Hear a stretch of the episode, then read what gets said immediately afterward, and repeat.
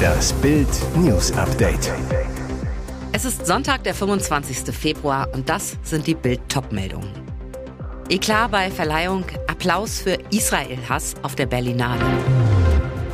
Baerbock weitere 100 Millionen Euro für Ukraine.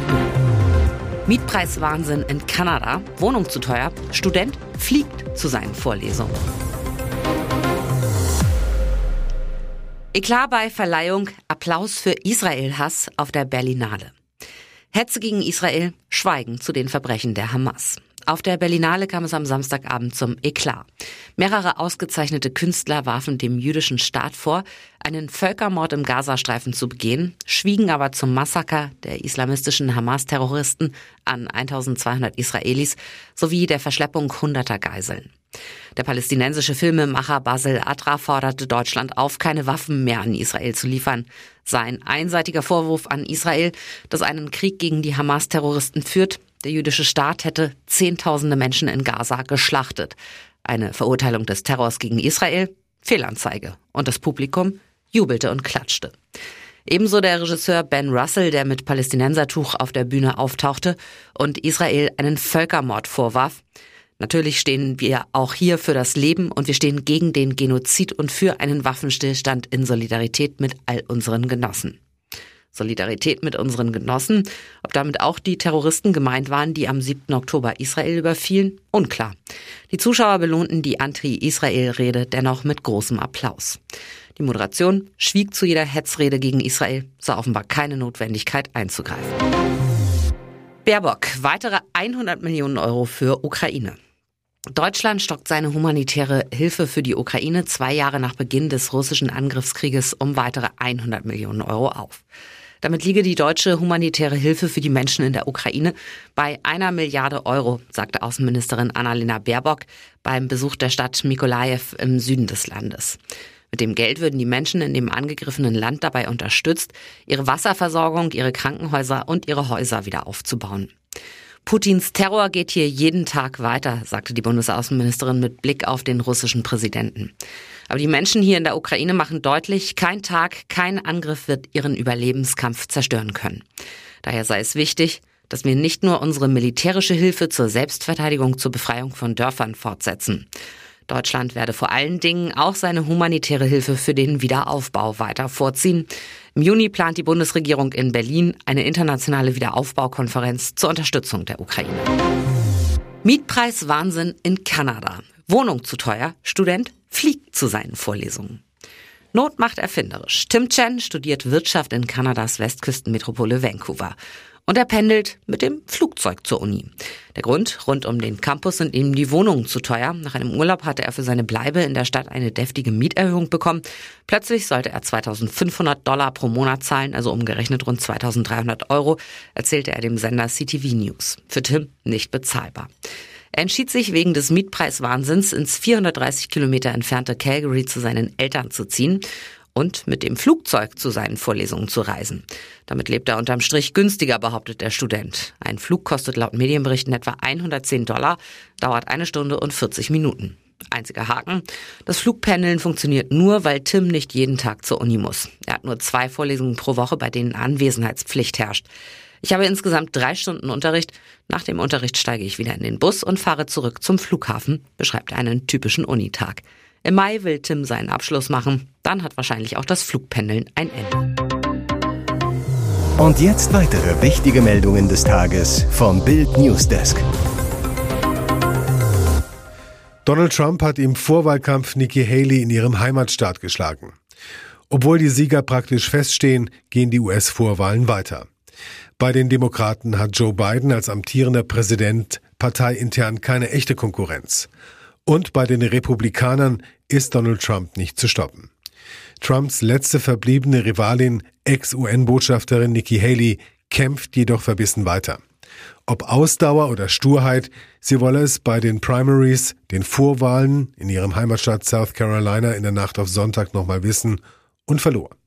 In dem Staat, in dem Haley einst Gouverneurin war, holte Trump nach Auszählung von 80 Prozent der Stimmen 60 Prozent, liegt 20 Punkte vor seiner einzig verbliebenen Konkurrentin.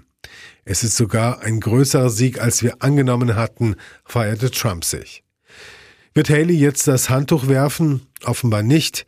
In einer Rede an ihre Unterstützer gratulierte die ehemalige UN-Botschafterin Trump, betonte aber, dass er Präsident Biden nicht schlagen könne. Sie würde daher ihr Wort halten und weiter kämpfen, auch angesichts der jüngsten Niederlage. Haleys wichtigstes Argument bleibt laut Umfragen unbestritten. Sie hat bessere Chancen, Biden zu schlagen. Bis zu 16 Prozentpunkte lag sie laut einer Erhebung vor dem Demokraten. Bei Trump ist es eher Kopf an Kopf. Blutige Auseinandersetzung zwischen zwei Clans in Berlin-Kreuzberg am Samstagabend. Die vorläufige Bilanz mindestens drei Schwerverletzte und ein massiver Polizeieinsatz. Nach ersten Erkenntnissen fuhr gegen 20 Uhr ein Audi-Fahrer mit seinem A3 durch den Kreuzberger Gräfekiez und rammte dabei mehrere geparkte Autos, bevor er an Pollern am Gehweg hängen blieb. Eine Gruppe Männer kam hinzu, dann eskalierte die Lage, drei Schwerverletzte kamen ins Urban-Krankenhaus.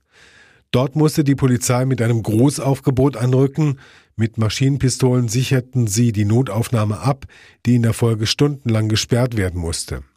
Normale Notfälle mussten in umliegende Kliniken gebracht werden. Die genauen Hintergründe des blutigen Streits sind bisher noch unklar. Absolutes Chaos um die Bezahlkarte für Flüchtlinge. Die Bundesgrünen haben bei der monatelang sauber vorbereiteten bundeseinheitlichen Bezahlkarte ein Riesenchaos angerichtet. Besonders Grünen-Chefin Ricarda Lang, die felsenfest darauf beharrt, dass das Asylbewerberleistungsgesetz nicht geändert werden muss.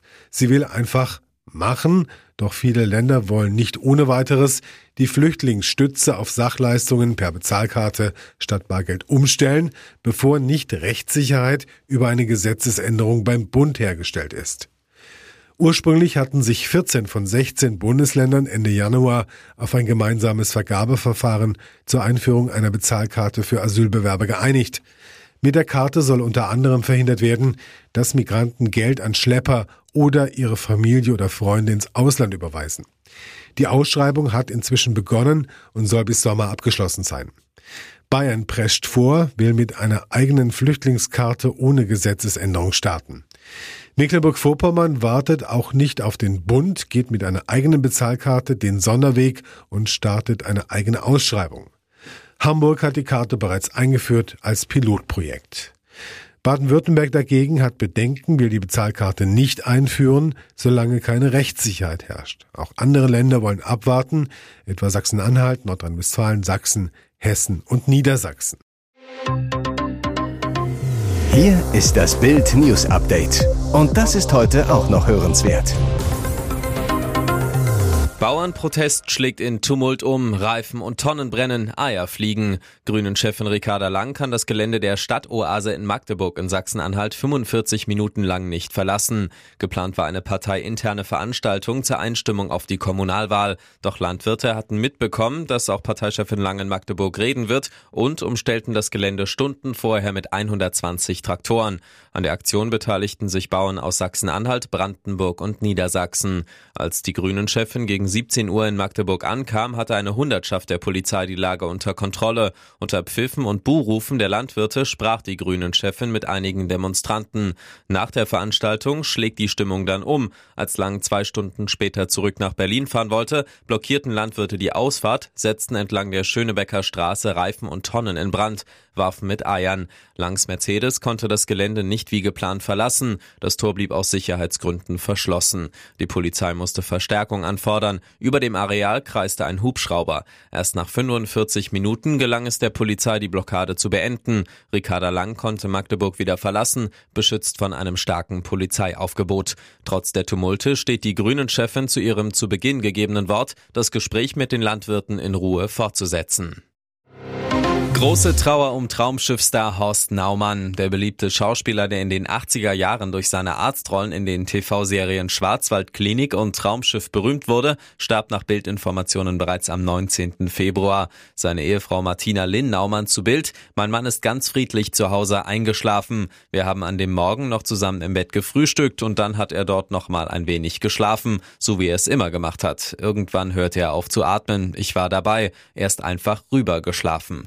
Über 70 Jahre lang arbeitete Horst Naumann als Schauspieler. 28 davon spielte er sich als Schiffsarzt Dr. Horst Schröder auf dem Traumschiff in die Herzen eines Millionenpublikums, das jetzt um ihn trauert. Er war nicht krank, er ist einfach an Altersschwäche gestorben, sagt Naumanns Witwe zu Bild. Mein Mann wird ein Bäumchen in unserem Garten werden. Er wird eingeäschert, die Asche dann an Holland mit Mutterboden vermischt und dann wird darin ein Bäumchen angesetzt. Ist es etwas gewachsen, kommt es zurück zu mir, erklärt Naumanns Witwe weiter.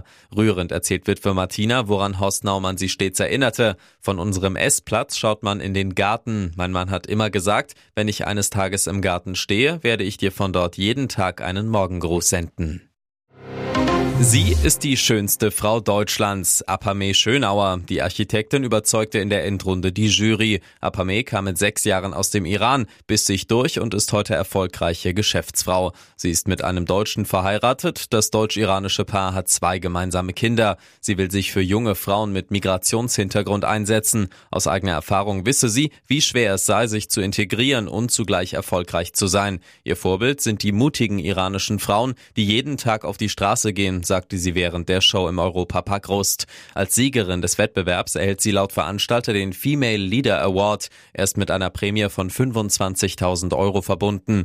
Die bisherige Altersgrenze von 39 Jahren galt für die laufende Staffel nicht mehr. Es bewarben sich diesmal laut Veranstalter rund 15.000 Frauen.